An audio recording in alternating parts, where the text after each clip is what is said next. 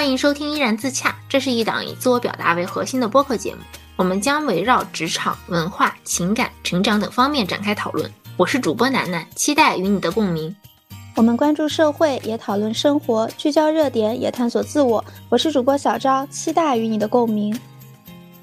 这一个星期呢，我和小昭分别迎来了二十九岁和二十八岁的生日，也在奔三的路上越走越近。其实关于“奔三”这个词，我到现在都没有什么实感。虽然说我现在是真实的奔三了，但是我内心的感受是我感觉我自己还是二十二岁、二十三岁的样子。是的，我现在还觉得我去年刚毕业，为什么现在就已经快要三十岁了？就感觉我应该和那些大学生应该没有很大的差别呀。对我也是觉得，甚至我觉得我现在跟零零后相处起来，我觉得我跟人家是同龄人，不知道为什么会有这样的感觉。但是你说到零零后这个，但是你知道现在零零后已经也也快大学毕业了，现在已经是零五后的天下。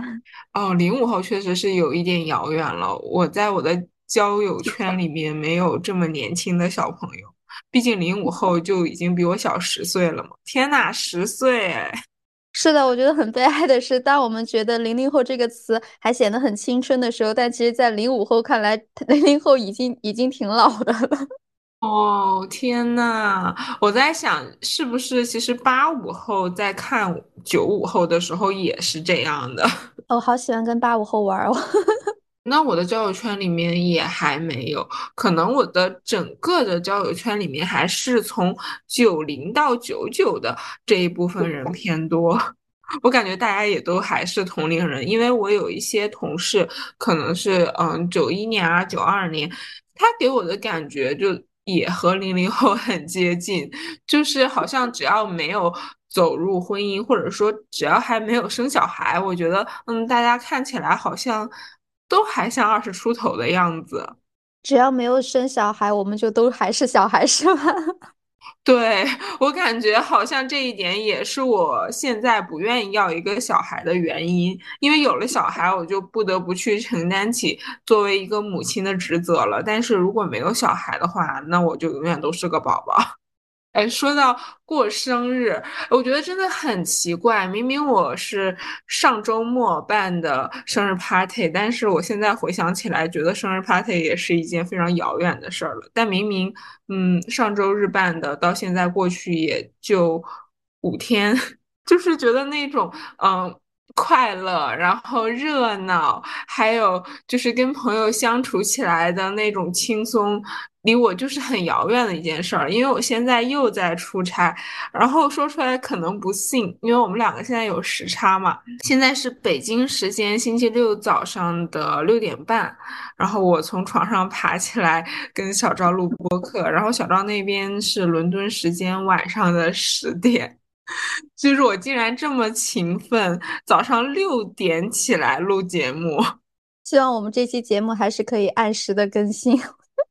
对，因为现在已经是星期六了，我们更新的时间正常来说是星期六的晚上，真的是越来越特种兵了。我记得以前咱们。差不多都是周三或者是周四录制，这样能够保证周六按时的更新。但是上周就已经变成了周五录制，这一周没想到是周六当天录，真的是太绝了。对，不知道为什么越来越极限操作了。那其实也证明录播课对于我们两个来说，也成为了一件没那么有压力的事情。我记得刚开始录播课的时候，我们要做好久的那种提前量。然后现在的话，好像就比较轻松，包括剪播课，可能我们也不会来回反复的剪那么多次。我记得前面几期其实是每个人至少要过两遍，然后花了很多时间。然后到现在，我不知道是我们录的更加顺畅了，还是我们两个就是对播客越来越佛系了。是的，而且我记得刚开始那几期录的时候，每次录之前，我其实都还挺紧张的。就是有一种像是要演讲的那种感觉，就感觉心理压力还挺大的，所以我其实没有跟你说，其实那段时间每次快要到录播课的时间的时候，我都非常的紧张。就是再加上我感觉我们俩就是也是呃聊了这么大半年了，所以其实也算是很熟的朋友了，所以聊起来话就不会像刚认识的时候，像网友以网友的身份来聊天那样，会让我觉得有一些紧张。现在给我的感觉就像是在平时和你打电话聊天的感觉一样。哦，对，差不多，只不过是把我们打电话的过程录制下来了，然后每一次。电话都有一个主题，然后我们今天的主题其实是想和大家聊一下年龄焦虑，因为毕竟就是这个年纪摆在这儿了。然后我也想要和大家聊一下，我们到底有没有和年龄焦虑和解？那要不然就先跟大家说一下我二十九岁的生日是怎么过的吧。嗯，我的二十九岁生日呢，就是生日当天，其实是一个星期一，所以我在嗯生日前一天周日的时候，海底捞订了一个包间，这是我第一次在海底捞的包间吃饭，之前都是在大厅吃的。就我是为了嗯想要好好的就是布置一下生日 party 的现场，然后想要让大家玩的更尽兴，然后可以聊天的声音更大一点，所以我才选择去订了。一个包间，然后那个包间他会收额外的服务费，就是一百二十八块钱，而且就是人多嘛，我就觉得这个服务费好像看起来也还蛮划算的。其实我觉得火锅真的是人越多吃的越有氛围，然后也越划算。因为如果是两个人吃的话，他可能就要花接近一百块钱的锅底。就什么都还没有吃就一百块了，但是这么多人，就是一百块钱的锅底就会显得，哎，好像也没有那么不划算。其实这是我第一次，就是自己去操办一个生日 party，没想到二十九岁了才办了我人生当中的第一个生日 party。我好像还没有办过生日 party，除了。年纪小的时候，家里人会办那种，但是我没有自己办过，然后邀请朋友这种。哎，那如果你明年生日的时候，如果也在上海的话，我们两个可以一起办一个生日 party，反正中间也就只隔了两天。哎。其实本来这一次也是想要邀请你的，因为原计划你这个时候应该是在上海，然后我还跟我邀请的好多人说，就包括我邀请的人里面也有我们之前录制的几位嘉宾嘛，我跟他们说，哎，到时候你也会来，就等到。他们要来了，他们一直在问我，你到底来不来啊？然后我说，哦，他现在还在英国，他来不了。我就觉得有一种 骗了人家的感觉，就把人家骗过来参加我的生日 party。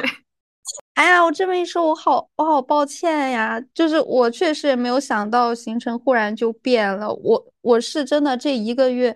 变动太多了，我 导致我现在脑子都还是晕晕的，就是实在太多变量了。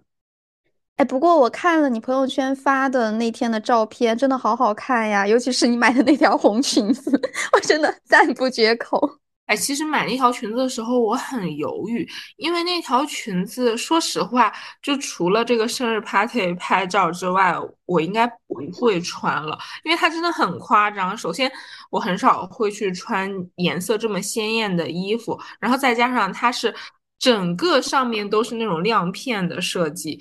我应该平常不会穿，所以我觉得买了它对我来说就是一次性的。所以当时买的时候，我还在想，哎，要不然我就不买了吧。可是我一想到，嗯，毕竟是生日，然后我还想要拍一组圣诞照，就想要借此机会把我的生日照和圣诞照让大家都帮我一起拍掉了。我就觉得好像也还是挺值得的，因为我出去，比如说去海马体或者是天真蓝拍圣诞照也要几百块。然后呢，我买一条裙子，再加上这些布置的东西，合起来可能也就嗯不到五百块的样子。它不仅仅可以让我收获一套圣诞照，也可以让我的朋友们收获一套圣诞照，我就觉得很值得。就感觉用几百块钱，然后搞出了几千块钱的效果。因为我们每一个人拍一套圣诞照的话，可能就是嗯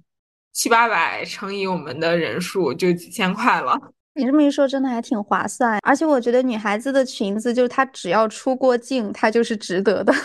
对，我到现在还觉得那条裙子很值得。不过我在想，我到时候过年也可以穿这条裙子，就是在里面穿一个浅色的打底衫，然后把它当做一个外搭的吊带裙穿，也还挺合适的。嗯，我感觉就这次办生日 party 也算是给朋友们制造了一个见面的机会。嗯，虽然说。邀请的几位朋友因为临时有事情，或者是因为最近不是流感的人很多嘛，就有人发烧了就没有来。但是整体还是挺热闹的。这次邀请的这一群朋友，其实也是好久都没有见面了，大概有半年的时间。我现在往前推，可能我们再上一次见面是。六七月份的样子，就整个下半年，整个人过的是兵荒马乱，然后感觉就是忙的团团转的那一种，也没有时间去顾及我的这些朋友们。其实有的时候，我觉得就是生日啊，或者是节日，也有它存在的一个必要性，因为至少是给一些人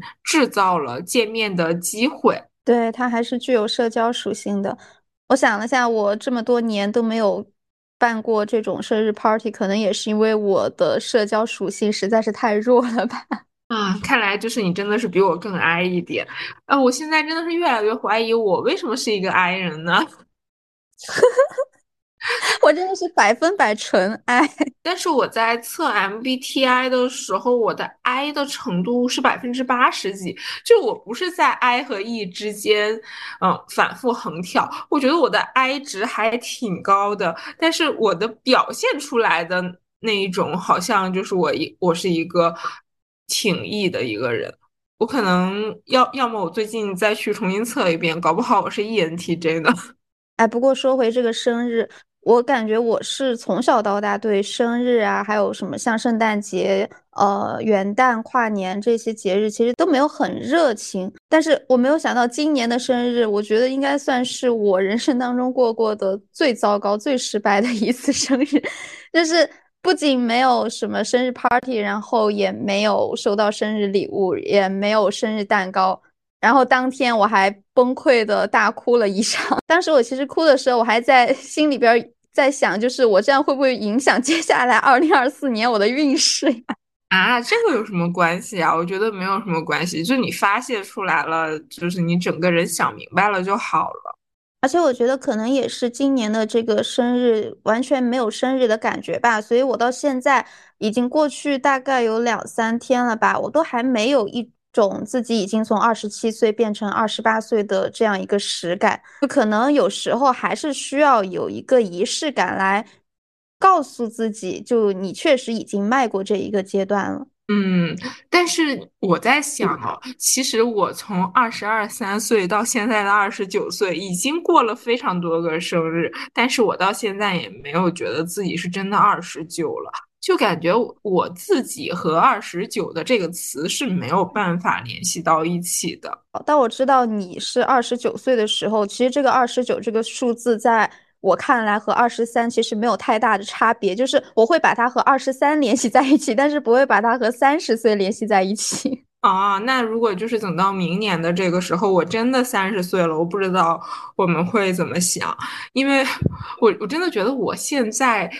就是这种奔三的年纪，跟我小的时候想象的那种三十岁是完全不一样的。而且，其实说到奔三，就是可能很多人会在大概这个时候有一些年龄焦虑，但是我发现我好像已经。度过了那种特别焦虑的时期，我最焦虑的那个阶段应该是我研究生快毕业的时候，当时就是面临着嗯毕业论文，然后还有求职以及未来的去向的那种不确定性，然后反而是我真的工作了，然后工作到现在也已经三年多，算是已经成为了一个职场老员工了吧，虽然跟那种十几年的比起来还是很年轻，但是我就感觉好像。已经没有那么焦虑了，就是年龄在我这里看起来，就真的已经变成了一个数字。我觉得我年龄焦虑最严重的时候，应该是在我二十四到二十六岁的时候。就是我不知道我从哪里被灌输了这样一个概念，就是二十五岁，尤其对于女孩子来说，就是一个分水岭。就是说，女生一旦过了二十五岁，就会开始走下坡路，比如说皮肤呀，还有就是。呃各方面的情况，尤其是比如说在婚恋市场上面会开始走下坡路。所以我在二十四岁快要进入到二十五岁的时候，以及真正进入到二十五岁和刚离开二十五岁进入二十六岁的时候，这三年是我这二十多年来我觉得是最感到年龄焦虑的时候，因为我觉得我就像是被放在了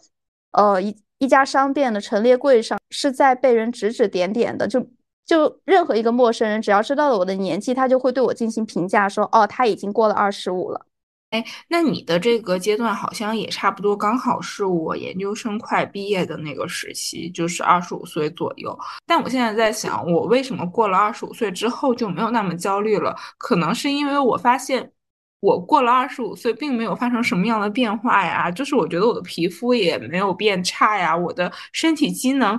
还是很正常啊，包括甚至我觉得我的运动水平通过我自己的锻炼变得更强了。然后我就发现，好像这个二十五岁，别人说的所谓的分水岭啊，什么走下坡路呀，就只是一个说法而已。就是他不是说，呃，你过了二十五岁就一下子就是进入了另外的一个人生阶段。就我们整个的变化，它是线性的、缓慢的，或许是会有一些衰老，只是我还没有察觉到。但是它绝对不是断崖式的。哎，我发现这方面我可能跟你还有点不太一样，就是我也是从这两年开始没有像之前那么焦虑了，是因为我发现我和大学以及大学刚毕业那个时候相比，我能感觉到自己确实是发生了很多的变化，不管是我的穿着打扮，或者是我的一些。呃，思维方式或者是行为模式，这些都和我之前二十出头的时候是有了，其实是很大的一个差别的。包括我觉得最重要的，其实就是我的心态上有了很大的一个转变。我好像已经接受了我在二十到二十五岁之间我会是这样一个状态，然后在二十五到三十岁之间我会是这样一个状态。当我接受这个事实之后，我就会。猜想到，那我在三十到三十五岁和三十五到四十岁的时候，肯定也会呈现出不一样的状态。但我觉得，既然我在第一个跨度的时候都能够坦然的接受，并且现在我觉得我过得其实还是挺好的，所以我觉得那未来的日子应该也不会糟糕到哪儿去，就会很大程度上缓解我的焦虑。哦，我我现在明白了，就是我们在二十五岁之前为什么会有那种焦虑，很有可能就是我们是觉得未来是未知的，然后它的那种变数太大了。那个时候的我们可能还没有办法去接受这种变化性比较大的人生，但可能就是从二十五岁到三十岁的这几年，尤其是。在过去的三年里面，又经历了那么大的一个变化，其实也算是经历了一些事情，然后也看淡了一些事情。对，我觉得人的心态发生很大的转变的时候，就是比如说经历了生死啊，或者是经历了一些重大的变故，或者是一些社会层面，或者是就是这种比较宏观一点的，就这种转变会让我们就是在很短的时间内。进行一个很大的转变，我觉得这可能也是所谓的成长，虽然是一种被动的成长了。说到这个年龄焦虑，我发现我周围的有一些朋友，他们会因为嗯别人已经成家立业了，但是自己还是单身而产生焦虑，就是他们并不是很想要结婚，但是会因为别人。走入了婚姻，然后会感觉自己是不是被落下了？我不知道你有没有这样的感觉。我觉得我还是分两个阶段，哎，就是我在二十刚出头的时候，其实那个时候我并没有像现在这样那么抗拒婚姻。那个时候我其实还挺向往婚姻的，然后我也会觉得，就是当我知道身边的人已经开始。比如说，就像走入婚姻，然后交答卷这种，我会觉得，第一，我会觉得很惊讶，就是为什么我的同龄人都开始结婚了。第二，我就会觉得开始紧张、焦虑，这可能也是跟刚结束高考，然后下意识就会像在考场里和别人开始竞争的这种思维一样，我就会想，别人都已经这样这样，那我还没有，那我是不是就代表我落后了？我觉得我这两年。其实也不能说是抗拒婚姻，就是我发现这个词对我来说越来越遥远了。以前他会对我造成困扰，是因为我觉得我会被他捆绑。但是现在我发现，打想如果我这辈子都不结婚的话，那我的生活会很糟吗？那不会。那会对我就是造成什么很大的、很严重的后果吗？也不会。那既然没有的话，那我就没有被他捆绑。那我为什么要那么的为他感到焦虑呢？就像小红书上不是有很多人说，当你把婚姻这个选项从你的人生清单中筛除之后，你就会发现你的人生非常的宽广。但我也没有说我真的就要把这个选项删除，但我觉得我可以把它从 B 选项换成一个非 B 选项。哦，就是你可以接受它发生，但是它不发生，其实对你来说也无所谓。我发现，其实有的时候我们的年龄焦虑就是被这些所谓的嗯合适年龄或者是最佳时期给捆绑住了。就比如说啊，女生啊，到了什么时候就要结婚啦，然后。到了什么时候就是最佳的生育时期？有人说啊，你现在不生小孩，然后你过了几年之后，你你生小孩就会有什么什么样的影响？但是在我看来，这完全就是一个悖论，因为没有生过小孩的人，他不知道自己生了小孩具体会有一个什么样的变化。所以我觉得，它即便是一个统计学，也是基于整个大数据的一个统计，但是作为个体还是有一定的个例的。当然，我到现在也会 认为，就是生小孩对于一个女性身体的伤害是非常非常大的。所以这也是为什么我现在不愿意生小孩的原因之一，就是我还是没有办法克服内心的恐惧，就是我。不太能够接受为了一个小孩，然后我要付出那么多，我要牺牲那么多。虽然就是我这个想法，在长辈的心里会觉得我是一个很自私的人，就是什么都考虑自己。但是我又觉得我什么都考虑自己是没有错的，就是这个世界上面。并不缺少一些大公无私，然后为了别人去奉献的人。那我为什么不能够做一个开心的利己主义者呢？其实我觉得这不能算作利己主义吧，因为如果只是为了，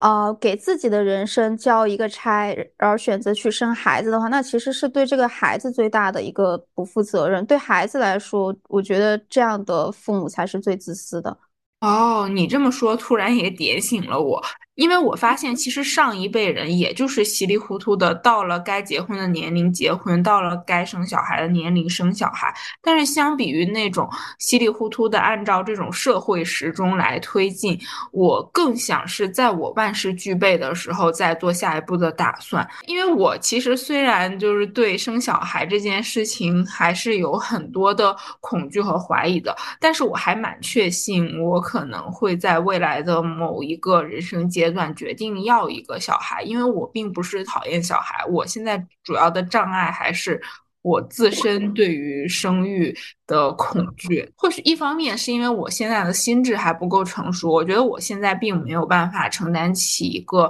母亲的责任。然后另外一方面，我觉得养小孩也是非常需要花钱的。那我现在这个人生阶段其实是没有这样的经济实力。虽然说就多少钱你都是养孩子，但是肯定还是钱稍微多一点会好一点。我现在，嗯，包括我个人的消费习惯，其实都没有就是为未来做一个很长远的打算。即便是我已经结婚了，我觉得我还是那种一人吃饱全家不饿的状态。我挺能理解你的，因为你在我看来已经是很稳定的状态。我比你还更加 不充满不确定性和变数，就是我感觉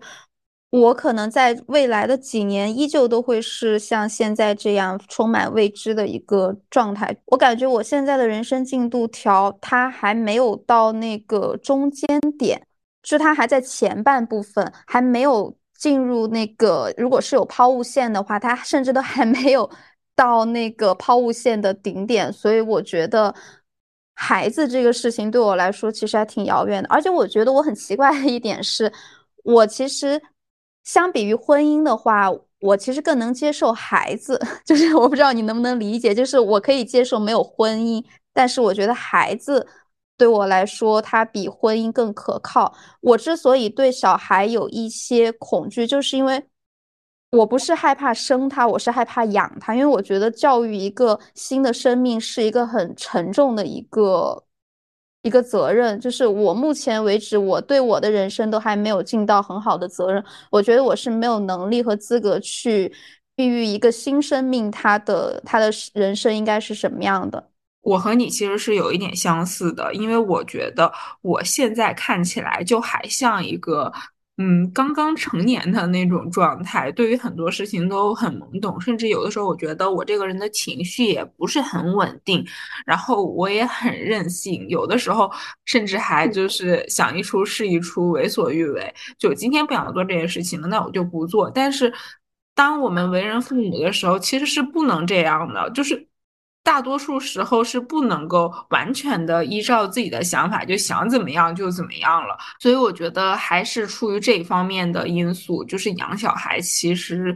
不仅仅是对我们经济能力的一个考验，对我们的心理状态也是一个考验。就我现在这种精神状态，不发疯已经不错了，要是养一个孩子，我可能就会变成一个疯子。哦，你说到这个，我跟你讲，我最近不是在看那个张若昀的新剧嘛？那个《明龙少年》，他是讲一群高中生，尤其是高三的他们那个阶段的一个校园校园剧，尤其讲了一个班，这个班里边只有五个人是张若昀带的，然后这个班里的五个学生其实都是有很严重的心理问题的，而他们有这样的心理问题，其实都是因为他们的父母本身就是有很严重的心理问题，就是他们父母。非常糟糕的精神状况，导致了他们在养育自己的小孩的时候，把自己的那些糟糕的情绪和非常不好的东西，呃，影响给了小孩。所以我觉得这样的父母其实他们更自私，就是相比于不愿意生小孩的那些人来说，因为他们在根本没有考虑好的情况下，就匆匆忙忙的生下了小孩，然后在养育他的过程当中，又把没有对自己负责的那部分转嫁到了小孩身上。我觉得这些小孩真的还挺可怜的，因为我最近。就昨天开始看的，我已经刷了十五集了。哎，你说到这个，让我想到了我们书影音的那一期聊过一本心理学的书，然后它里面不是讲了那个回避型人格嘛？有人说那个回避型人格就是它的形成和小的时候的那些经历有关。然后我现在就在想，其实我们现在的一些心理问题啊，或者是整个人的一个生活状态，其实还是跟小的时候家里面的人是怎么样教育我们的。以及我们的家庭环境都有很大的一个关系，因为我发现我其实现在跟我的父母长辈相处起来还是有一点小心翼翼的，就我很怕他们。虽然说我现在已经就是在经济上面不太依赖我的父母了。就是我现在的年龄已经比我妈妈生我的时候年龄还要大了，但是我还是很畏惧他们，就他们在我心里面是有一种威严感的。然后蒙哥就会觉得我这个人挺奇怪的，就为什么跟父母交流起来对我来说是一个障碍？就是每一次我在跟他们拨视频电话的时候，我都会很紧张，就是我很害怕他们就是可能又在说我最近。嗯，生活状态有什么问题呀？然后又在说，哎，你最近为什么就是工作上面又懈怠了呀？或者说，嗯，你最近，嗯，怎么就是没有学习啦？甚至我上班就是摸了一会儿鱼，我都害怕他们发现，因为他们可能会指责我就是对这份工作不负责任之类的。哎，我跟你说，我之前有看到一个说法，就是说，当你发现你跟一个人说话，他还没有张口，你就已经开始感到烦躁的时候，这这个其实就是你的一个心理创伤被激发的一个体现。让我想到我爸每次跟我说话的时候，哪怕他语气是还挺温温和的，就是轻言细语的，我都会下意识的就感觉。从心底涌起一股烦躁和怒气，我不知道为什么，我之前就会觉得我是不是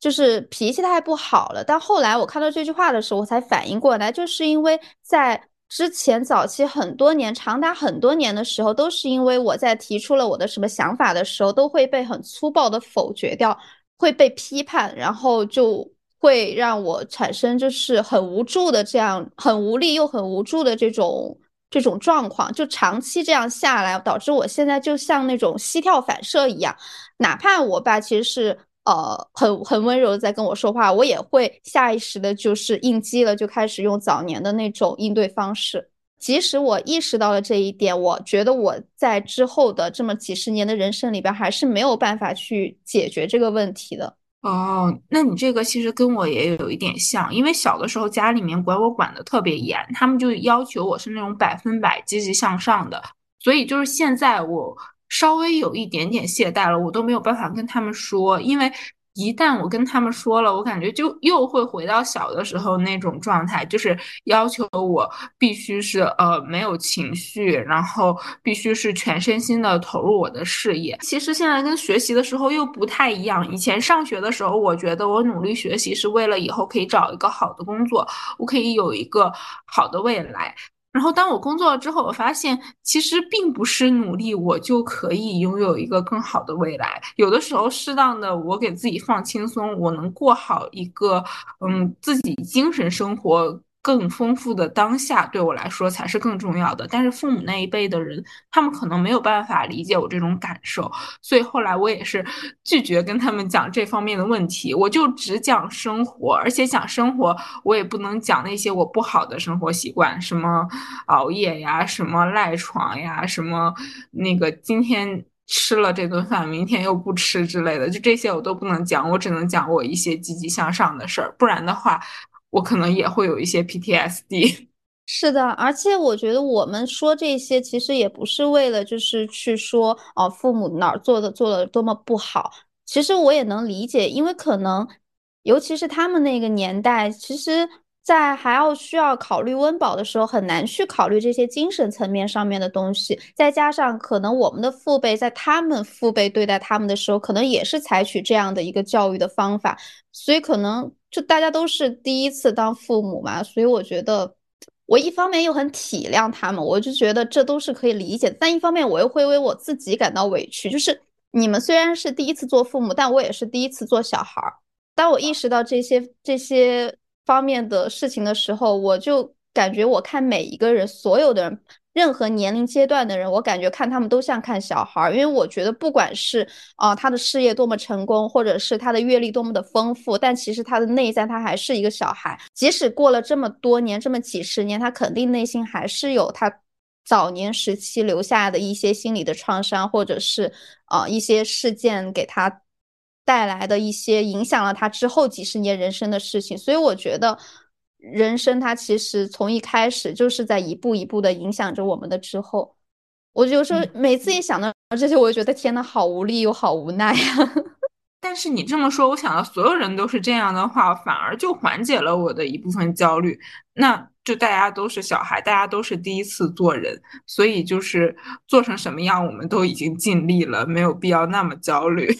是的，就众生皆苦，我这点苦好像也能忍受。哎，就你刚才说到我们的父辈在和他们的父辈相处的时候，又让我想到一点，因为我记得有一次我妈妈跟我说，她很害怕我姥爷，就是她很怕我姥爷给她提出什么什么需求，因为在现在的相处过程当中，我发现就是我姥爷跟我妈妈提出一个什么样的要求，我妈妈就要立刻的执行。因为我跟你讲一件事情，就是今年七八月份的时候，我爸妈不是来上海跟我待一段时间吗？我爸妈很害。害怕的一件事情就是，一离开哈尔滨，我姥爷就会跟我们家的保姆吵起来。但是真的没想到，我爸妈前脚刚走，就是还没有走出哈尔滨，我姥爷就把保姆给开除了。因为就是家里面只有我姥爷和我姥姥，然后他们两个都八十多岁了，确实是需要一个保姆，然后来。就是帮他们，嗯，做饭呀、洗衣服，不然的话他们会太累了。这是作为儿女的一个初衷。但是呢，可能站在我姥爷那一辈的人看来，就觉得，嗯，我花这么多钱请保姆，然后他每天就是也就是扫扫地，然后做做饭，也没有什么。嗯，做特别多的事情，然后却要花掉那么多钱，他们就会觉得这件事情很不值得。然后有的时候他们会觉得啊，这个保姆是不是做的不够好？那我不需要这个保姆，我也能够正常的生活。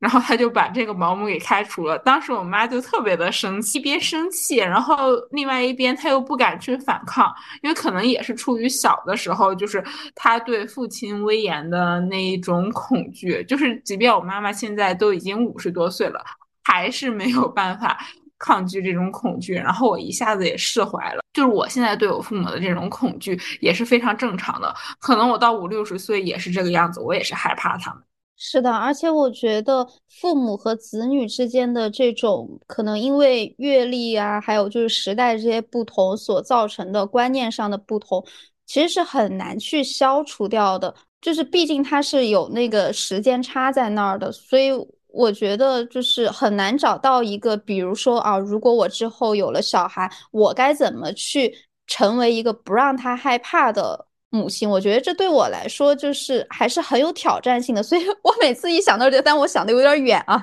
但我每次只要一想到这些，我就会觉得一个小孩他真的是一个。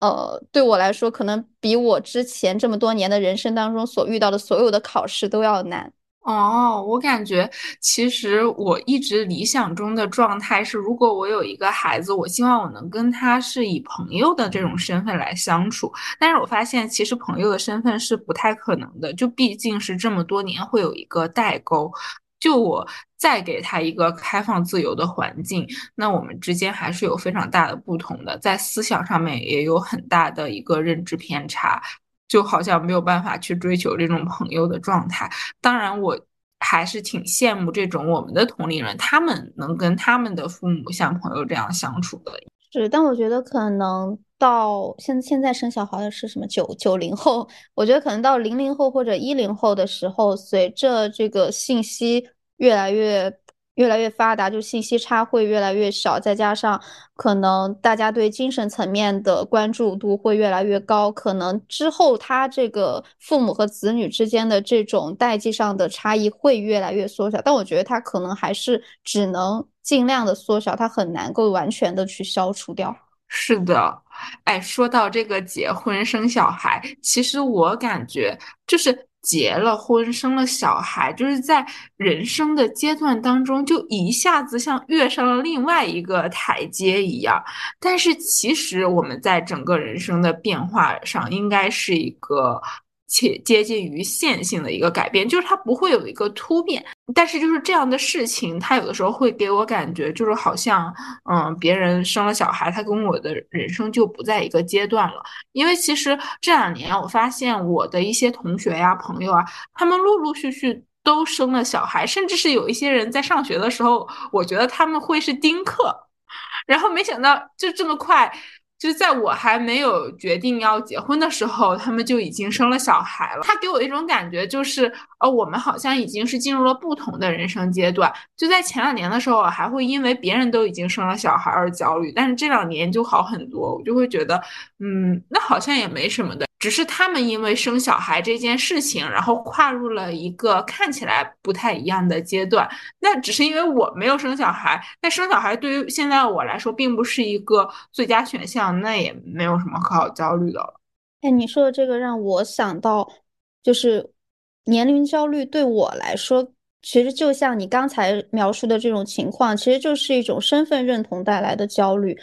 就可能当我意识到我身边的同龄人都已经在做一件事情的时候，而我没有开始，这个时候我就跟他们不再是一个圈子里的了。不管这个事情是走入婚姻，还是说结婚，还是说生小孩，还是说找到什么工作，还是说进入什么阶段，一旦我和他们没有同步的时候，我就会觉得，那我我的身份到底是什么呢？我就会有一种我找不到自己的定位了。这个时候就会让我感到恐慌。并且给我带来焦虑，那其实就是我们本质上都是那种趋同的人，就是我们是害怕自己和别人不一样的。但是站在另外一个角度，有的时候我又会觉得，如果我这个人在一些方面和别人是很不一样的，这是一件非常值得庆祝的事情。这会显得我很特别，就是往往我和别人不一样的那个地方，它很有可能会成为我的优势，成为我的闪光点。其实这么想来的话，也没有必要那么害怕自己和别人不一样一样的事情啊之类的。我觉得这个可能还是得看，就是这个不一样的点是不是被这个群体所接受并且推崇的。就比如说，举个例子啊，就比如说，如果是啊几十年前的话，LGBTQ 这个 它确实是不同，但当时如果社会还没有接受的话，那其实这个我觉得在大部分这方面群体的人来说，他们可能并不会以这个而感到骄傲，可能还会觉得因为这个受到了孤立和排挤。我觉得人作为群居动物，它其实本质上还是需要靠群体的认同带给自己安全感的，而可能一些。呃，细小的这些特殊和不同，可以让我们在拥有安全感的同时，还会有一些呃轻微的差异感带来的这种快乐，或者说这种不同是这个群体所公认认同的啊，那大家已经认可你这个不同了，那自然可以当成是一个呃。一个成就，但如果没有被认可的话，那其实就成了异类。其实这个还是被群体所捆绑了，就是群体的评判标准在那儿，你符合的话，那你就是好的；你不符合，你就是坏的。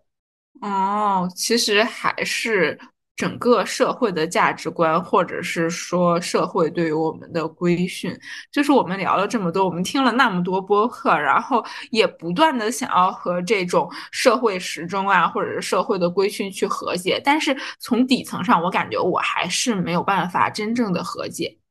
就是其实现在我这个年纪，周围的人也有会在跟我说，就因为我不是前一段时间办了婚礼嘛，然后我办了婚礼回来之后。可能很多同事他都会跟我说：“哎，你准备什么时候要小孩啊之类的。”就是当我说出就是这几年之内我不会考虑要一个小孩的时候，他们就会觉得很诧异。可能是他们周围的那些大多数的女性，就是结了婚之后，下一步她人生中最重要的事情就是要小孩了。但是我觉得对我来说不是这样的，而且我发现我很难跟一些。男同事之间在这方面共情，之前我会跟他们说，我觉得要一个小孩是很麻烦的事情，就是你又要养他，明明工作已经很累了，你回到家，然后你还要带小孩，带小孩是一件更累的事情。然后我周围的男同事就会跟我说，小孩很可爱啊，你生了你就知道，就他们都很好玩的，而且你还会想要另外的一个。我就会觉得，嗯，他们可能真的没有办法理解他们老婆当时生小孩的时候那种痛苦，因为他们没有承担这种生育带来的代价，所以他们看到的就只有小孩的可爱，甚至他们带小孩的时间都是少的，就是他们遇到的都是那种小孩很可爱啊，然后很有意思的那些时间。但是真正痛苦的地方很有可能是留给他们的父辈，或者是说留给他的妻子了。我一下子就会觉得还挺悲哀的。就明明这些同事在我看来已经是一个所谓的挺顾家的一个男人了，他们已经。在为这个家庭去付出很多了，但但其实整个家庭的重任，或者说养育一个孩子的重任，还是留给了这个女性的身上。所以呢，我也产生了一些怀疑。虽然我觉得蒙哥已经是一个很好的丈夫了，然后他也很能够体谅我，但是出于工作方面的考虑，他工作就是很忙碌的。那未来如果有一个小孩的话，大概率这个养育孩子的重任还是会交到我的身。身上，那我又没有办法完全的承担起这么重的一个责任，所以对于我来说，我还是挺恐惧的。哎，我觉得，我觉得说出小孩很很好玩、很有意思的这些人，其实我听着会很不适，因为我觉得他们描述的不是一个小孩，而是一个宠物，甚至都不是一个宠物，像一个玩具。他们只在乎就是这个玩具的。有趣程度能不能给他们的生活带来更多的欢乐？但他们根本没有想过自己需要为这个小孩付出什么，想到的都是好的方面，但没有想到需要付出呃精力和时间的部分。对呀，你养一个小猫，你还要给它梳毛铲屎呢。为什么我没有养宠物？我真的不是因为不喜欢小动物，我真的。我只是觉得我养一只猫会很麻烦，就它会掉毛，然后它有可能会拆家，然后它有可能会生病，然后它也可能会随地大小便。这想起来就已经让我觉得非常的崩溃了。但是养小孩它是一件更加复杂，而且需要考虑的更加长远的事情。我连养一只小猫我都觉得挺困难的，我要如何去养育一个小孩？可能这件事情是现阶段对于我。来来说还稍微有一点点焦虑的事儿，就虽然我现在不考虑嗯生小孩或者是养小孩这件事情，但是在未来的一个时期，这件事情对我来说是一定会发生的。所以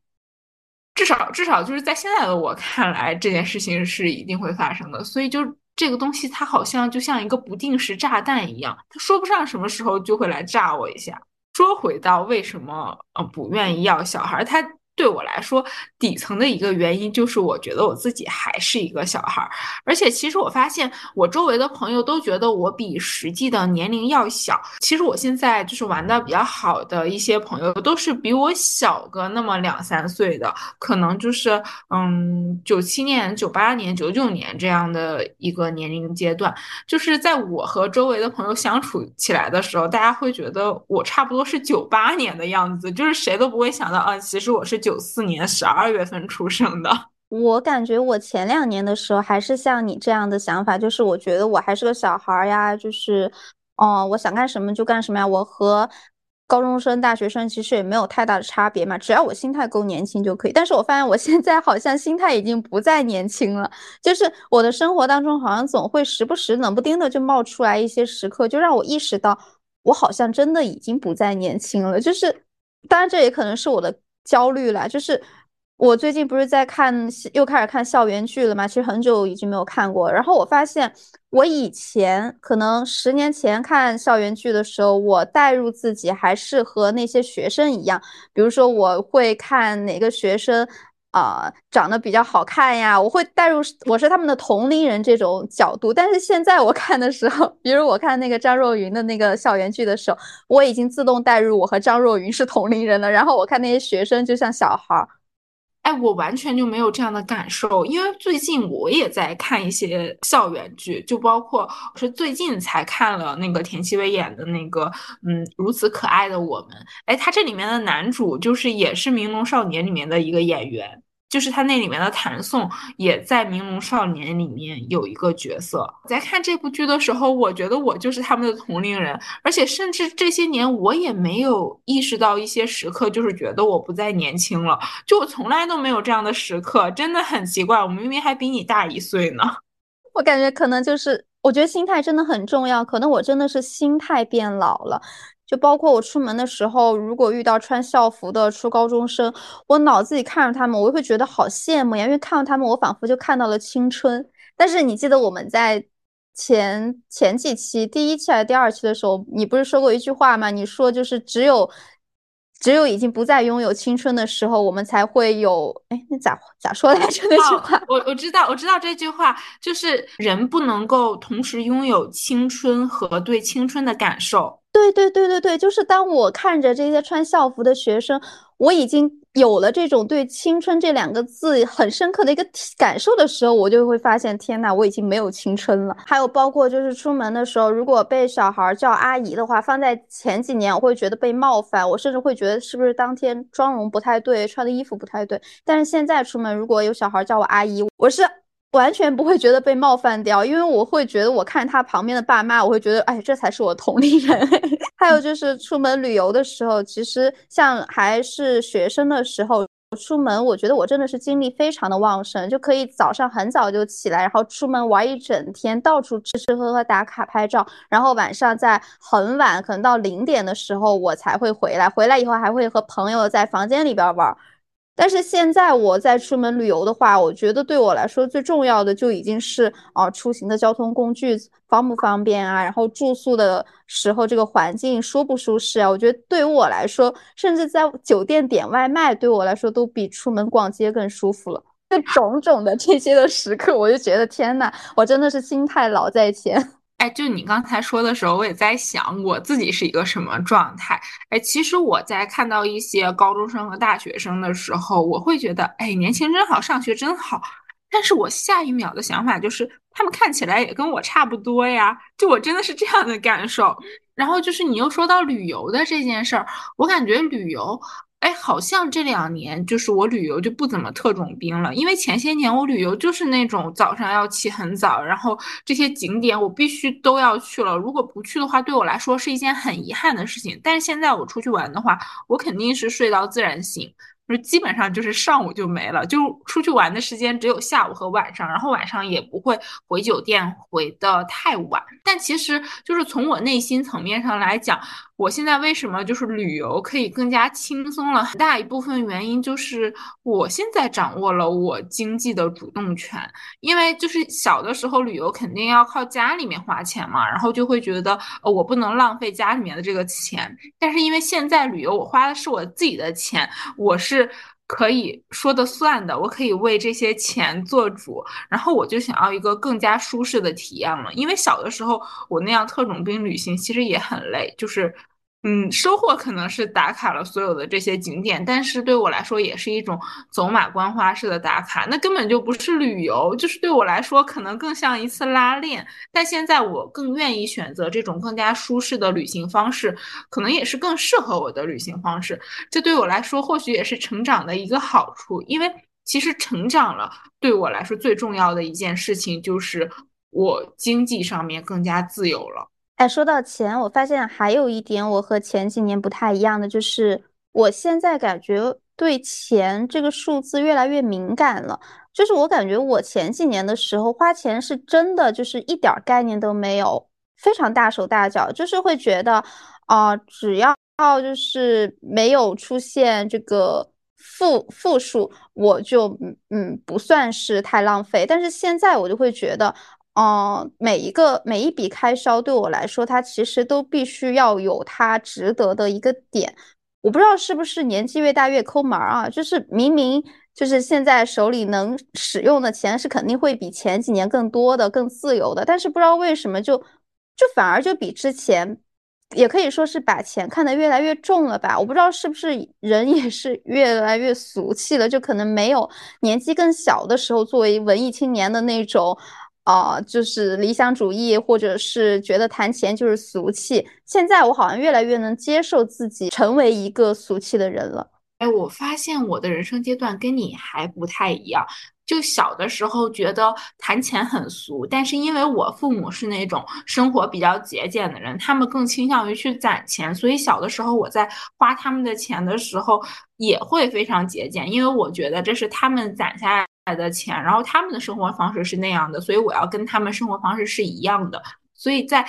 就是上大学的那个阶段，就本科的那四年，我其实就是。花钱还是挺节俭的，然后读了研究生之后，就其实我就没有再花过家里面钱了，就家里面只是给我交学费，然后剩下的那些我个人的生活费都是奖学金，就是我自己能够支配这些钱的时候，我花钱其实就有一点不是很考虑性价比了，然后再加上我工作了之后。就是我就会拥有了比研究生阶段更多的钱，可能我一个月的收入就是已经是能够达到我研究生阶段时候的好几个月的工资了。我对这个钱就更加的没有概念了。就是我现在还是处于一种就是经济支配上面，嗯，我感觉还挺自由的，然后这么花钱也挺爽的那个阶段。就我好像还没有到一个，嗯，我特别考虑一件事情的性价比的那个时期，但是我又不希望我要走入那样的一个时期，因为我觉得那样的话，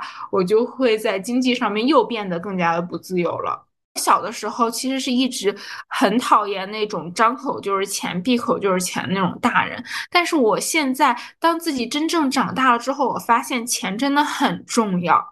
就是。拥有一笔可以自由支配的资金是一件很重要的事儿，而且之前我还跟蒙哥探讨过，就是一个人或者是一个家庭，他的抗风险能力是非常重要的，就是必须要有一部分的资金是在我们这个家庭出现一些嗯资金缺口的时候可以顶上的，比如说嗯随着父母年纪变大了，然后他们可能生病，那生病就需要一部分钱，然后再加上嗯未来如果我们会有一笔比较。大的开销，那我们也是需要一定的资金，就是迅速的把这个缺口给顶上的。但是作为我们这个家庭来说，现在首先就是还有房贷啊，然后就是这个抗风险能力不是很强，这也是为什么就是他这个人生活比较节俭的原因。然后有的时候我在想，那他生活都那么节俭了，那我是不是应该就是有的时候稍微多花一点钱，然后为我们的生活制造一些物质上的快乐？可能我现在还。是一个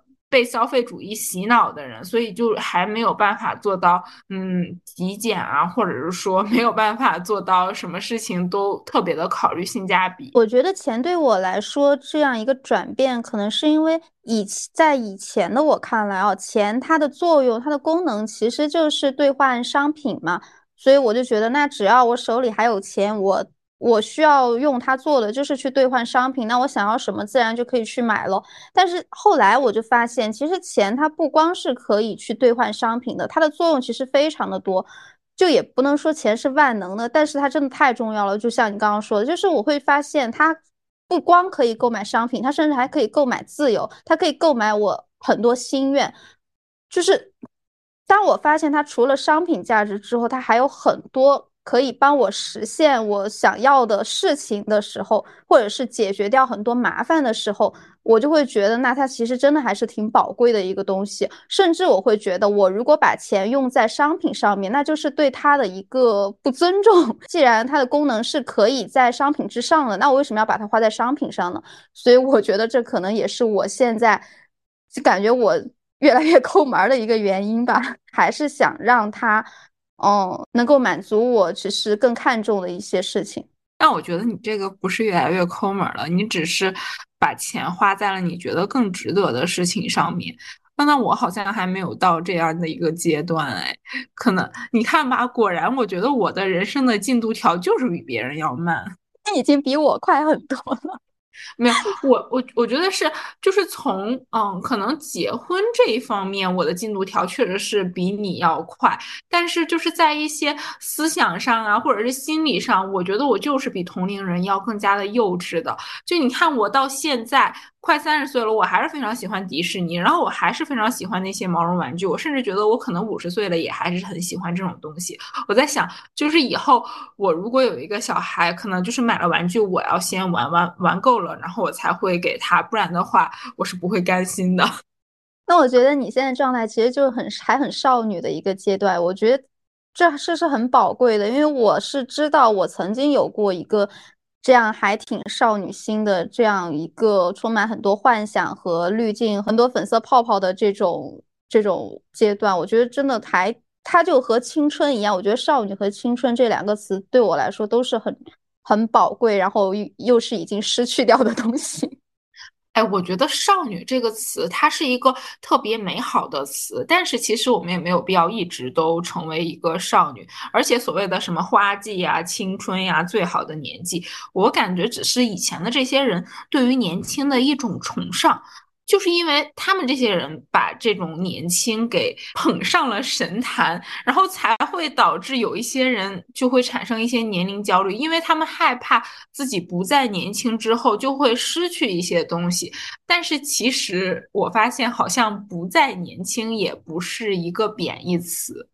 它可能在某些层面上反而。意味着一些更好的东西，因为不再年轻了，所以我可能思想更加独立了，然后我的经济更加自由了，然后我也能够去游刃有余的处理一些以前觉得很困难的事情，这对于我们来说并不是一件坏事儿。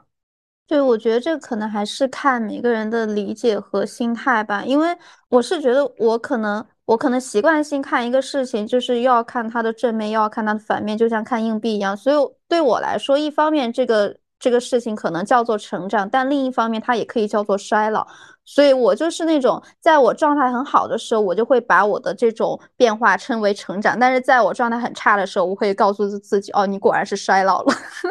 就是完全靠我自己的一个评判标准来的。哎，你这么说，我从来都不觉得我跟衰老的这个词有关系。就是我现在看我自己每一步的前进，我还是觉得我是成长的。然后我觉得，就是我一方面是在成长成一个好像更加理想的大人了，然后另外一方面我又觉得我自己很天真，就是会有一些那种很纯粹的东西。而且我觉得这种纯粹的东西，它是很难得。也很好的一件事情，我感觉成为一个天真的大人是我的一个终极目标。就是我一方面可以游刃有余的处理生活当中所有棘手的难题，然后另外一方面我也可以保持一颗童心，就是还会让自己的心态非常的年轻。我觉得做大人和天真并不是相违背的。而且我觉得我也很想成为那种知世故而不世故的人，因为就是在职场当中和在我面面对未来的一个社会过程当中，其实。知世故是一件很重要的事儿，因为如果我不知道这件事情，就还像小的时候那样莽撞的话，我会吃非常多的亏。但是我觉得一个世故的人，他又会显得很油腻。我不希望我以后会成为那种，嗯，左右逢源，然后又有一点 圆滑的人。虽然我觉得这并不是一件坏事，但是我并不希望自己能够变成那样的感觉。我我以前也很喜欢这句话。我记得我在本科刚毕业的时候，我好像有一段时间，我的微博签名写的就是我希望自己成为一个知世故而不世故的人。我感觉我好像是在我十八岁成年之后，甚至在更早几年的时候，我就已经感觉自己在衰老了。我不知道，就不是说我的外表或者什么，就我感觉我的心态就。不知道从什么时候，反而是一个很早的时候，他就已经在慢慢的衰老了，就不是成长，是衰老。就是我会觉得，就是当我想象这个世界的时候，我很难对它充满什么热情。我一想到这个世界，我会觉得啊，它其实就是这个样子。我会觉得，当然这可能是我的错觉啊，就是我会觉得我已经看穿了它的本质。当然，这可能是中二 中二时期的就个人的一种错觉，但我就会觉得。啊，其实这个世界的，比如说一些游戏规则呀，或者是啊这个运行的逻辑，或者是他们怎么样，我觉得就是我和那些大人其实并没有理解上有多少的偏差，只是因为我那个时候年龄上是那样的，所以我觉得知世故而不世故这句话对我来说，其实就是一个不管年龄上还是心态上已经很衰老的一个人进入，就感觉像步入晚年的一个人，但他还是。本质上还是保持着善良的吧，我觉得就是善良，就是能够抵挡一切，比如说什么油腻呀、圆滑啊这些词，就只要这个人是善良的，我觉得这些词汇就不会在他身上，呃，出现。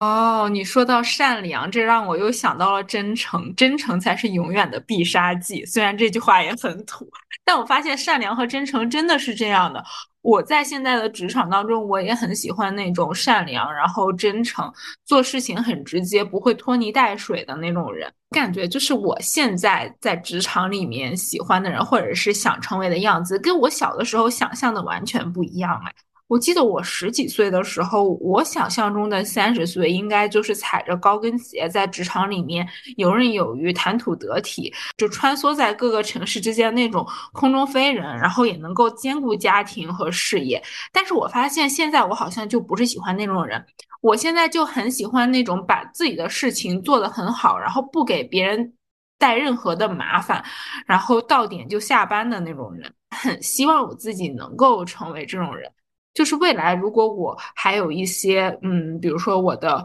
嗯，职场上面的后辈，我也希望我可以成为这样的前辈。我不希望我是那种就是仗着自己是有资历的，然后就会给别人添麻烦，然后就会把一些，嗯，自己觉得不太重要的小事随便的扔给一个实习生或者是新来的刚入职的这样的人来做。在职场当中，我很烦那种啊，因为我觉得这件事情是没有价值的，然后我就要让你们这些新来的人去做，因为我真的是体会到这。种被别人莫名其妙的扔来一个他自己的琐事的那种感觉，所以我面对这样的人的时候，我就会感觉到一种油腻，就会感觉到一种世故。哎，那我觉得你现在其实也已经成为你十几岁的时候想要成为的理想中的样子了吧？我觉得也没有，因为十几岁的时候，我想象当中我应该是就是谈吐非常的得体，然后会。就是很漂亮的，就把一些尴尬的局面，然后给圆过去。但是我发现我现在并不会说什么职场的漂亮话，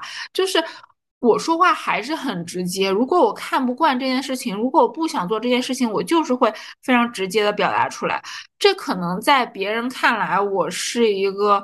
嗯，就还挺不会做事的，或者说，我这个人就是非常的不会拍马屁，我都不会拍，可能我一拍就拍到马腿上的那一种，还会被别人踹一脚。但我就是不愿意去做那些左右逢源的事儿，我觉得这是违背我个人原则的。可能我是对职场的晋升并没有一个渴望，我觉得我就可以一直做一个普通员工，然后我也不会想要在管理路线上走一个什么捷径啊之类的。我也不想要当领导，我就想要一直干到退休，这样就永远做一个嗯很普通的，然后专注于自己。的技术领域的方向上面的这一个人，就我不想走任何的管理路线，这可能跟我对职业的期待也有关系，所以我到现在我还是一个职场上还蛮有原则，也有自己坚持的一个人，就是我不会去做那些我认为没有意义的事情，就别人把这个事情。扔过来给我的时候，那我也会拒绝，因为前两年我其实是不会拒绝的。当然，这也有可能和职场上面工作年限有关系。因为刚来的时候，那确实别人都会把这些事情扔给你。但是现在就是来了也三年多了，可能别人就有新的人过来了，这些事情也自然就不是我的事儿了。但是当我看到就是老员工把一些乱七八糟的事情扔给新员工的时候，我甚至会有一点抱不平，我还因为这件事情和别人吵过架。当时是有一个男同事，我觉得他有点爹味儿，就是去教育一个新来的员工，我一下子就是火气就冲上头了。我就跟他说：“你凭什么这么说人家呀？你凭什么就站在你这样的一个角度，就觉得人家做的是不对的？人家就现在这样做了，对整个事情的推进没有任何的影响。”就可能未来的我，或许看我现在的这样的一个阶段也是非常不成熟的，因为可能在一些人看来，我就是那种很虎，然后又很没有什么心眼的那种人。但是我现在也不觉得我自己做事情是错的。我感觉你好像那种电视剧里那种江湖上啊，路见不平拔刀相助的那种 女侠是吗？对对对对对。但是我觉得我现在所成为的这种大人，好像是比我十几岁的时候，嗯，想象中更好的大人了。虽然我没有办法在职场里面左右逢源，但是我现在并不把左右逢源当做我的一个职场目标。嗯，可能我现在的生活状态，或者说我现在的工作状态，跟那个时候想象只有一个重合点，就是确实是有一点穿梭在城市。之间的空中飞人，因为经常出差，但是这并不是一件好事啊，朋友们。小的时候还觉得这是个什么好事儿呢？觉得很酷。哎，我想一下，我好像十几岁的时候，嗯，理想中的未来要成为的人，也是和你那个构想当中的人设是差不多的。哎，我不知道，可能那我们那几年就接受到的电视剧都是这样的一个渲染吗？当然，我现在确实也没有成为啊十几岁的时候想要成为的那种人啦，那种职场精英。但是我觉得我现在好像也确实又像是成为了十几岁的时候羡慕的样子，就是也还拥有嗯很大程度上的自由，然后嗯未来也还不至于特别的暗淡。我觉得我可能就是那种永远都学不会知足的人，就包括我。嗯，对现在的自己其实也没有很满意。当然，我对未来的自己可能还是怀有一丝期待的，就包括我们即将都要到来的三十岁。哎，那如果你对你现在的生活没有很满意，那你有一个就是对现在的生活满意的那种构想吗？就是你觉得现在的生活达到什么程度你就满意了？我觉得我现在的生活之所以不至于让十几岁的我太过于失望，就是因为我现在确实还是拥有很大程度上的自由的，就是我想要干什么还是可以去干的。但是不太满意的可能就是他并没有做出很大的一个成就出来。当然，我这些年的野心确实也没有小的时候那么大了，因为可能小的时候就是年少无知吧，就很容易被鼓动，嗯，就会定很高的目标，想要成为很厉害的人。然后可能接受了这么多年社会的捶打，就像王小波说的那句话，就是被像像被受了锤的牛一样。但是现在我可能还是会对自己的未来抱有那么一丝一丝丝的一个期待，就是不需要成为特别厉害的人，但至少还是要在自己喜欢的事情上面，就是能够做出来，让自己觉得哦，我这辈子好像也没有白走一遭的这种感觉。那所以你还是需要一定的成就，然后来支撑你的意义感的，是这样吗？对，我觉得可能我首先，我就觉得我在结婚生子这一方面，我已经比同龄人落后一步啦。我觉得在这方面，可能也确实证明了我我的热情不在这方面，那可能就只能在另一方面，至少还是要要有一些热情吧。就虽然我也觉得，就是人不是一辈子非要成为一个怎么怎么样的人，因为我觉得反正人都是要死的，就是厉害的人和平庸的人，那死后不都还是。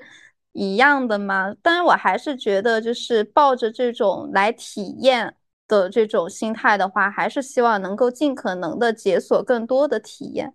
所以，就是解锁更多的体验，对于你来说，其实也已经算是一种成就了，并不一定说我要取得一个什么样的荣誉，或者是有什么勋章，就是体验本身已经是你的勋章了。对，可以这么说，但是我又觉得，如果就是你体你体验了很多种方式，但是你每一个都一点起色都没有的话，给人的感觉就不是你在到处体验，而是你到处在碰壁。所以我觉得可能还是在体验的时候，还是能够稍微就稍微做出那么一点点的成就，我觉得就可以了。哎，这有点像咱们三分钟热度的那一期，其实就是我们为什么做一些事情三分钟热度。很有可能就是因为这件事情它并不适合我们，但我觉得总会找到一个适合我们并可以一直持续的坚持下去的事情。就包括像咱们做播客，其实咱们两个都打算割了这一期了。然后我，然后后来不不也是因为不甘心嘛？然后现在你那边大半夜的，我这边大早上的。我跟你说，现在我这边天终于亮了。就咱们刚打开电脑的时候，我这边还是天黑着的。但我听到你说你要凌晨六点起来录播课的时候，我也是真的没有想到。但是你那边当时已经晚上十点多了呀，我觉得晚上十点多也是挺累的。不过你的作息上来讲，倒也还好，是吧？哎，我我们刚开始聊的时候，就还没有开始录的时候，不是跟你说我不知道为什么自己一直在打哈欠嘛？但是好像聊着聊着，我发现好像没那么困了。哎，对，就是因为早上六点，因为最近我在出差，其实早上不会起得特别早，因为不需要通勤嘛。我一般都是七点半到八点钟起床，所以六点对于我来说已经有一点早了。我刚开始起床的时候都有点很懵的那种感觉，因为最近降温嘛，然后我睡觉的时候没有开空调，就很冷很冷。到现在我就觉得好像也没有那么冷了，而且我脑子还挺清醒的。聊不困了 啊？那我现在就怕我们这个聊天会影响你的睡眠。真的，我发现其实，因为我们录播课，大多数时候对于我来说都是晚上的时间嘛。就我录完播课，我整个人会处于一个非常振奋的状态。哎，说回到你刚才说的那个自由，我发现其实拥有自由就是一件很难得、很宝贵的事情了。我现在所理解的自由跟前些年也有点不一样，因为前些年我觉得自由就是我想做什么就做什么，但是我发现现在我所理解的自由是我不想做什么就不做什么。我不知道你能不能够理解，我觉得自由应该是。我随时具有放弃它的能力，就比如说，我觉得我现在不是自由的，因为我现在没有办法放弃我这一份工作，因为我有房贷，我需要靠我的公积金来帮我还房贷，所以我在工作上面是不自由的。然后呢，我在婚姻上面其实也是不自由的。因为我觉得，就是婚姻上面的自由，应该是我随时拥有结束这一段婚姻的权利和勇气。但是我发现我没有，所以呢，我在这上面也是不自由的。就是我到现在来说，我觉得我并不是一个自由的人，我只是觉得，嗯，就算不自由，维持现状也不错。呃，我想到有一句话，不是说，当你想要离开一个地方，但是却离开不了的时候，那这个地方就对对于你来说就是牢笼。就很贴合你刚才说，比如说呃婚姻啊，或者是其他的事情，就是包括我，我发现我在恋爱关系里面也是，就是当我已经意识到，就是我想要逃离的时候，但是又出于种种原因，比如说我舍不得呀，或者是一些沉没成本呀，导致我又没有办法逃离的时候，其实这对我来说，这就是一种不自由了。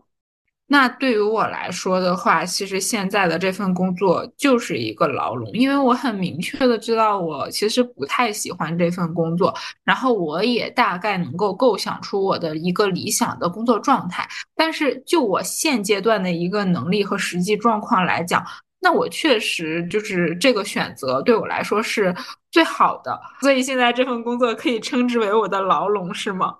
就即便现在是星期六，我还在想。哎呀，我今天要不要去加班呀？就真的，就真的像是被困住的牢笼。就包括其实昨天我本来在想，嗯，今天出差结束，我要不要回上海？然后呢，我又接到通知说下周一我又要来这边出差。那我就想着，那我回上海干嘛呀？我还不如就是周末，然后去南京找袋子玩一下，因为反正现在家里面也没有人，那我就也不要回家了。所以今天等一下，就是我录完播客，然后剪完节目，就粗剪一下之后，我可能就要。嗯，坐高铁，然后去南京。然后这个周末的话，我就要和袋子一起在南京度过。因为我觉得其实也挺纠结的。就本来我我和袋子一直在商量，就要么是我们两个都去上海，要么是我去南京，要么是他来无锡跟我一起。后来我觉得好像我去南京是一个最佳选项，最后就还是这样决定的，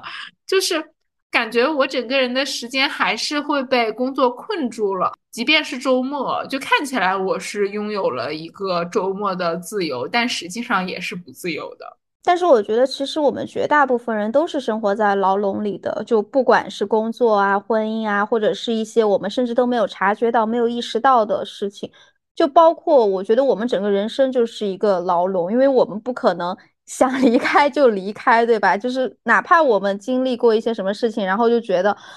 哦，这个人生其实也没有什么意思，但是我们也好像没有那个权利，就说下桌就下桌。所以我觉得，那既然整个人生它都是一个牢笼的话，那里边那些小的牢笼其实是也无所谓了。对我也是意识到了这一点之后，我就觉得那也没有必要，就非要挣脱什么什么牢笼了。就现在这个状态也挺好的。那工作嘛，就是为了赚钱。那做什么工作不是这样的？或许我换了一个所谓的理想工作，我会发现。它其实又是另外一种牢笼，只不过那就是像围城吧，就是城里的人想出来，城外的人想进去，但是当城外的人进去的时候，就会发现哦，不过如此。是的，我觉得大部分人可能都还是在苦中作乐吧，毕竟家家都有本难念的经，可能大家都是像在戴着镣铐跳舞。就是即便身在牢笼之中，但是还是可能尽可能的让自己在这个牢笼里面过得能够更多的快乐吧。哎，我觉得当我们意识到了这一点，我们也算是成长了。就是小的时候会觉得我理想的生活是什么什么样的，但是现在会发现。嗯，没有那么多很理想的生活，就是没有那种百分百的都可以顺遂着我们心意的活法的，所以就是要不断的去接受一些事情，然后不断的妥协，可以称之为是妥协吧。哇，今天聊了好多，我感觉是刻在我身上的一些词汇，什么衰老啊、妥协呀这些，就是我感觉。在以前的我看来哦，其实我觉得生活的标配应该是拥有哦永远的事业，然后永远的伴侣，永远的家人，永远的朋友，就像《老友记》里面的那样的生活。但是后来我发现哦，原来这些不是标配，是顶配。就是我已我觉得我已经很努力了，但是发现哦，原来就这些东西我还有很多都根本没有办法拥有。我才发现其实。我很喜欢用“永远”这个词嘛，但是我发现“永远”这个词，它对我来说就是一个遥不可及的词。我觉得也可能是因为它就是遥不可及，所以我才那么喜欢用它吧。但是我倒是觉得没有什么永远，因为成长它就是需要不断告别的。可能小的时候我们年纪小就觉得哦这些东西，嗯，我们就会一直的拥有，但是随着这些年的变化。就我不知道你有没有听过一句还挺文艺的话，叫做“少年时春风得意马蹄疾，不信人间有别离”。我还蛮喜欢这句话的，因为小的时候真的觉得，就是我所拥有的这些事情，然后我所拥有的这些家人朋友，就永远的会在我身边，他们就会一直一直的陪伴着我。但是随着我。年龄的增长，可能小的时候的一些长辈，他们年纪大了，逐渐的离开了这个人世间，然后再加上就是不得不接受的一些阶段性友谊的存在，好像真的没有什么，就是说这个朋友就永远的是我的朋友，就随着我们嗯年龄的变化，然后生活环境的变化，不管是在物理距离上，还是两个人心灵上的距离上。就可能有些人他只能够陪伴我们一段时间，但是我现在也渐渐的对这个一段时间释怀了。他可能就是我们之间的这个缘分吧，就缘分就到这儿了。但是虽然是两个人渐行渐远了，或者说甚至就决裂了，没有办法继续的做朋友了，但是也不要去否认曾经那一段友谊的价值。我觉得我可能是一个还挺难完全释怀的人，不管是阶段性友谊导致的呃失去的朋友，或者是因为生老病死导致失去的家人，或者是因为什么呃变故导致失去的伴侣，我的理智层面告诉我，我是应该去接受这些的，因为这些就是人生的常态。但是我。我的感性层面又会让我觉得非常的失落和伤感，就是尤其你刚才说的那句，我不是诗吗？我记得我之前好像写过一篇公众号，就是在因为当时我是因为呃也算是阶段性友谊吧，我当时想到我的一个朋友的时候，然后我记得我那次在标题里还是什么，我就写了我当时脑海里一直萦绕的一句话，应该也是一首诗，就是。啊，欲买桂花同载酒，终不似少年游。我哪怕我觉得我理智层面已经能够理解看透这些东西，但是我好像还是很难完全的释怀。当想起这些事情的时候，我觉得我好像还是那个，啊，就是会非常非常难过的那个小孩。哎，我觉得这个是和主动和被动有关系。就如果我在这一段关系里面，我是那个可以掌握主动权的人，当这一段关系结束的时候，我好像就不会觉得很遗憾。但如果我是被动的，然后我就会觉得很惋惜。但是在我过去的这些时间里，我在各种各样的关系里面，好像我都是那个更能够掌握主动权的人，所以我。就不会特别多的对这种事情感到伤感。当然，就是亲人朋友的这种离世，那确实是无能为力的事情，就是在这方面是被动的。但在其他的那种渐行渐远，或者是就决裂到的关系里面，我好像很少存在着这种遗憾。哎，我觉得成长还有一点就是。告别故乡，然后来到他乡，再将他乡变为故乡。因为小的时候总觉得，呃，我的故乡就应该是我的出生地，然后除了我的出生地之外，它对于我来说都是他乡。但是现在我生活在上海，我就发现，当我去到一些其他城市的时候，甚至是。当我回到哈尔滨，我都下意识的觉得，哎，好像上海它对于我来说也是一个故乡。后来我就意识到，其实也没有什么所谓的故乡啊、他乡之类的，可能还是应了那句话，叫做“此心安处是吾乡”。对，我觉得不管是故乡还是他乡，重要的其实不是这个环境，而是在这个环境里我们身边陪伴的人。就不管是这个人是家人还是伴侣还是朋友，我觉得这些人才组成了我们生活当中重要的部分。也只有这些人他们在那儿，我觉得才会让我们感到安心。对，我觉得我现在对于我家乡哈尔滨的念想就在于我的亲人还在哈尔滨，所以我觉得哈尔滨它对于我来说是故乡。那如果他们现在都跟我一样搬到上海来的话，那我可能也不太想要去回到哈尔滨了。哎，你知道吗？就是我前一段时间看了一部电视剧，叫《故乡别来无恙》。哎，这部电视剧刚好是在成都拍的，就是剧里面的设定，他们这些主人公的故乡就是成都，然后他们纷纷就是从其他的城市回到成都生活了。就是他讲的是这样的一个故事，我感觉这部电视剧。还蛮好的，就是很多桥段我很能共情，然后再加上主演的一些演技啊，也还挺不错的。而且它是一个群像剧，就是每一个人都有自己的一条故事线，我还挺喜欢这种群像剧。就是我不喜欢，就是所有的内容都围绕着所谓的这两个主演而展开。然后这一部电视剧里面，它好像到了每一集的结尾都会有类似于一段独白的那个台词，有一段就有一段台词，我忘了是第几集了，我感触还挺深的，是那里面年纪最小的那个女生董佳熙，她所说的一段台词。我当时看到那段台词，我就给她记下来了。我觉得这个台词也可以作为我们这一期播客的结尾，因为还和我们这一期挺贴切的。然后我也想跟大家分享一下，他是说，嗯，我们要经历什么才会变成大人？要为平凡所困，要为世故抱歉，要习惯披星戴月的重复，要知晓脆弱，但能抵御来日幻变。